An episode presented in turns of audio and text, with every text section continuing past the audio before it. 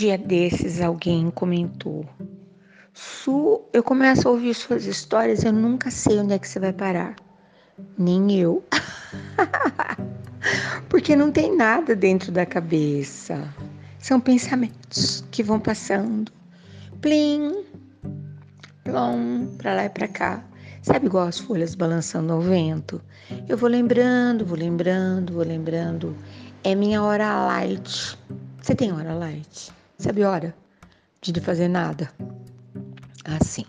Mas hoje eu começo contando que dia desses eu estava prestes a celebrar um evento numa cidade próxima aqui da minha cidade. Uma cidade extremamente promissora. E de repente, eu tive a impressão que ouvi um barulho. Hum, falei, ui. Sabe barulho de vai ficar tudo no escuro? Você consegue entender? Mais ou menos isso. E foi uma loucura. Por quê? Às vezes os eventos uh, contatam e contratam geradores e às vezes não. Esse evento não estava envolvido com nenhuma contratação de gerador. Ou seja, ficaríamos no escuro. Ficar às escuras nem tem tanto problema, porque hoje tem tanto recurso, né? Ah, rapidinho se resolve. Porém, e a música? E a voz de quem faz o texto para oferecê-lo às pessoas? Minha voz é pequenininha, são horas para desenvolver um, um texto que agrade, que me agrade, primeiramente. Mas depois eu não tenho voz para compartilhá-lo sem o recurso do microfone, que, aliás, às vezes são muito ruins. É uma felicidade quando o trabalho de todos um colabora com o outro para que o resultado seja promissor. Nenhum profissional derrubando o outro. Acho maravilhoso. Pois bem, mas o que nos surpreendeu nesse evento foi o fato de que, logo ali onde haveria a festa, logo depois um jantar, estava tudo aceso. Porém, ali, a poucos metros, no pergolado, tudo arrumado, tudo lindo, nada funcionava. E estávamos intrigadíssimos, sem entender completamente nada. Aí chama um que chama outros palpites todos, eu acho que os achismos também, né? Ninguém estava entendendo absolutamente nada. Geralmente, a maioria desses eventos fica na cidade, mas não dentro da cidade, fica nos arredores. Então, há que se alguém uh, se disponibilizar e buscar alguém, né, que saiba consertar. Eis que veio em nosso socorro a solução de onde nós menos imaginávamos. Uma senhorinha chegou e falou assim: Vocês ficam ligando tudo aí e agora minha casa está lá sem luz. Aí o pessoal, onde é que é a sua casa? e ela mostrou, ela falou: Toda vez que liga um monte de coisa aí, uh, cai a chave, apaga a luz, tananana. Havia alguém ali muito entendido do assunto e ele disse: Ah, eu acho que eu entendi. A energia desse espaço que nós estamos agora é de uma outra fonte entendeu? Então as luzes que estavam acesas eram de uma fonte, a energia provinha de uma fonte, e a que nós estávamos na pretensão de utilizar vinha de outro lugar. Aí fica mais fácil. Então alguém foi até lá e restaurou na caixa o que havia que se restaurar. Levou-se uma extensão para um caso de. porque gerador não dava mais tempo. Levou-se um, uh, metros e metros de extensão para garantir a energia também da fonte B né? Nós estávamos utilizando a fonte A. Nossa, até parece que eu entendo dessas coisas. Não, eu não entendo. Eu só estou relatando. Por quê? O que eu quero dizer hoje, por que, que eu estou contando isso, né? Porque aprendi várias coisas. Primeiro, porque às vezes nós estamos diante de um problema e a gente fica ali tão fixamente olhando para o problema e o problema nem, nem é ali. Onde começou? Onde tudo começou? Onde que de fato tudo acontece, né? E me lembrei certa vez também que eu estava também prestes a conduzir um evento e de repente fui tomada de uma cãibra. Meu Deus, mas sabe aquela câimbra que cada vez que ela vem, ela vai te. Falei, não vou conseguir ficar de pé. E lá é, por perto, entre os convidados, havia um jovem ainda, E ele falou: Tá tudo bem? Eu falei: Não, eu estou com cãibra. Ele me colocou sentada numa cadeira e uh, com o polegar e o indicador feito pinça, ele apertou um ponto que não tinha nada a ver com o lugar que estava doendo. Olha, a sensação que eu tive é que ele estava me dando um choque. Mas a cãibra parou na hora. Aí ele foi apertando, apertando. Falei, uau. Aí depois ele apertou pontos na minha orelha. Enfim, eu não estava com câimbra na orelha, tá? E eu tive uma conversa edificante, maravilhosa, sabe, tipo prosa boa. E ele me contou, ele era um acupunturista e uh, também Ai, tem um nome, não vou lembrar. Mas ele pratica também o Doim. Hoje ele é meu amigo. Não mora aqui, porque eu não estava aqui na cidade, né? Mas que coisa linda. E tem uma amiga também que faz isso muito bem. E, inclusive, ela aplica essa técnica para os bichinhos. Ai, uma princesa, ela é linda demais. E naquele dia eu fiquei pensando: puxa, se alguém me falasse que havia um ponto de energia acumulada, que foi isso que ele me contou e que eu poderia dispersar essa energia e ficar tranquila com relação não apenas a câimbras, outras coisas todas, né? E que no nosso corpo existem um monte de pontinhos e que as energias têm que fluir livremente para que o nosso corpo possa celebrar a vida sem nenhum entrave. Ai, que coisa! Eu acho que nós resolveríamos com essas técnicas do doim, da acupuntura, coisas tão antigas, meu amigo me garantiu que lá na China antiga, as pessoas todas, elas não se curavam, elas se cuidavam, porque elas já dispersavam essa energia acumulada antes que virasse um dodói. Você está me entendendo? Você está entendendo o que eu estou te falando?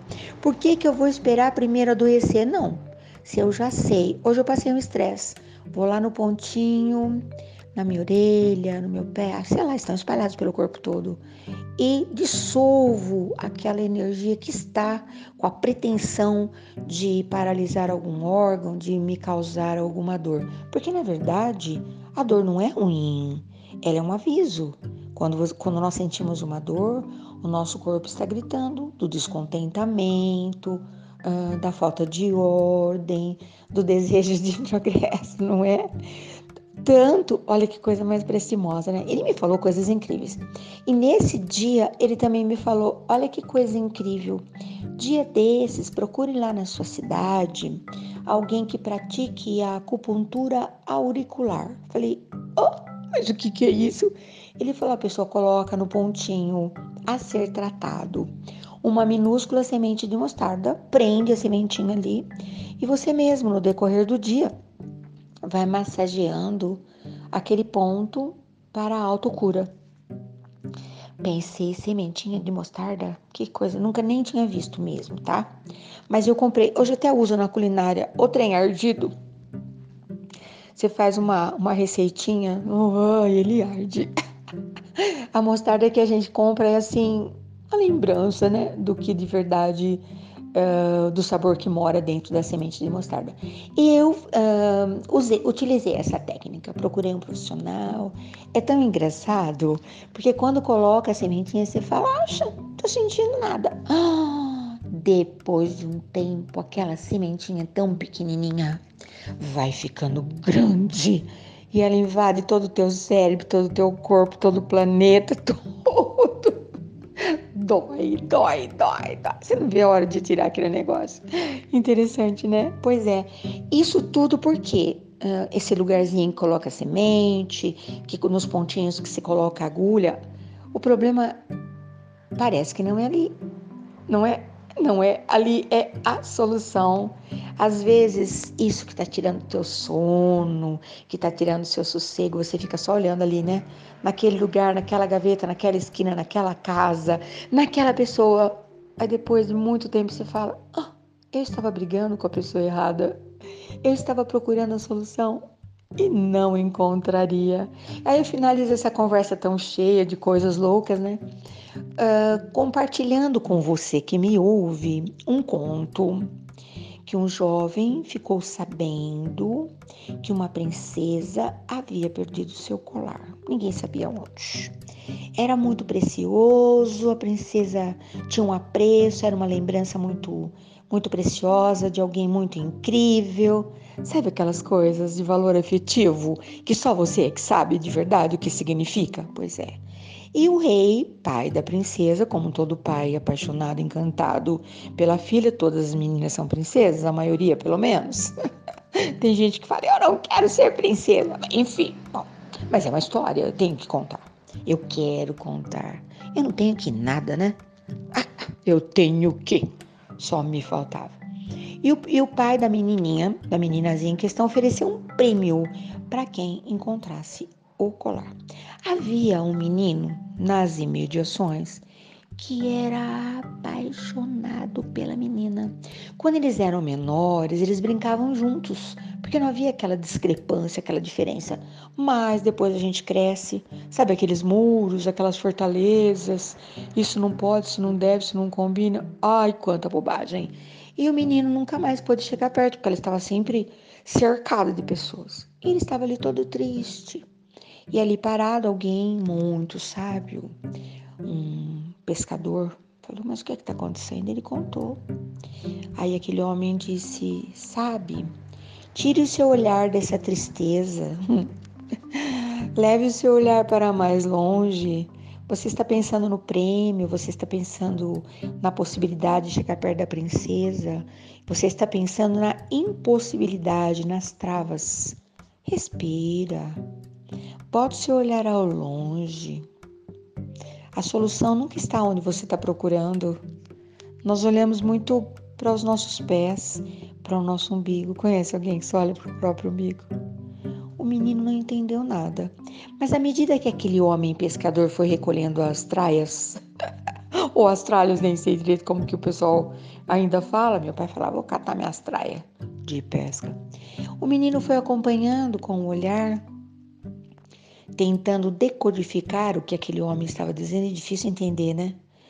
De repente, ele viu lá naquela curva do lago com a luz dos últimos raios de sol incidindo, o colar no fundo do lago. E conforme ele foi caminhando, seguindo o conselho daquele homem, ele foi olhando e percebeu: não, o colar não estava no fundo do lago, estava enroscado num galho. O que ele via no lago, nas águas cristalinas, era apenas o reflexo. Você já olhou para o lugar errado? De repente percebeu que lá era apenas o reflexo? E ele foi cautelosamente, colheu lá, recolheu, limpou um galho forte bastante praticamente pescou o colar da princesa. Nem era nada tão assim, né? Ela tinha tantos colares, mas ele era precioso e foi cuidadosamente buscar a sua recompensa. O rei o recebeu porque o código era: encontrei o colar. E ele disse: Eu não quero prêmio nenhum, majestade. Eu gostaria de ter alguns minutos para olhar a princesa, mesmo que fosse de longe. Pai havia prometido um super prêmio, trouxe a meninazinha, que ficou feliz, se pinchou nos braços do menino e o pai falou: Oi. Ai, o menino era encantado, mas ela também era. Nem sei que fim que levou essa história, não, hein? Eu vou deixar você pensar. Na minha cabeça eu sei o que, que aconteceu. Sabe quando você ama uma pessoa e você fala, ó, vai se lascar o mundo inteiro, que eu tô lá ligando para as convenções, eu não tô nada, eu vou seguir meu coração. Mas eu não estava lá no livro, eu não estava lá na história, eu não estava lá no palácio. Então eu vou ficar com as minhas próprias conclusões, você também, né? Já imaginou se o menino falou para ela: Ó, oh, majestade, um dia na vida?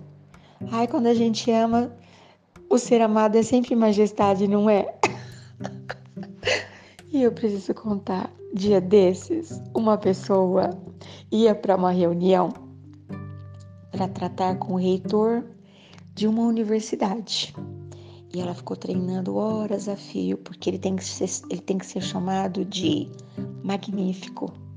Ninguém pode dizer para ele, ó, oh, fulano de tal, é magnífico. Olha, quando eu escutei isso, eu achei uma sandice, uma loucura, um negócio. Você consegue imaginar alguém te chamando de ó oh, realeza, ó oh, ilustríssimo, ó oh, magnífico, ó oh, majestade? Acho que eu gosto mais de Sulili, Suelizinha, Su. Sueli celebra. Ontem eu passei alguém disse, Sueli celebra. Eu sei o que isso significa. Quanta viagem por causa de uma de uma luz que se apagou lá no começo da história? De uma câmbila, como diz minha neta? Ah, eu acho que eu tô com câmbila. Bom dia, boa tarde, boa noite. Você há de concordar comigo. Quase nunca tenho nada dentro da cachola, mas quando as ideias resolvem passear, desfilar na passarela. Hum, que coisa, né? Até qualquer hora. Fui.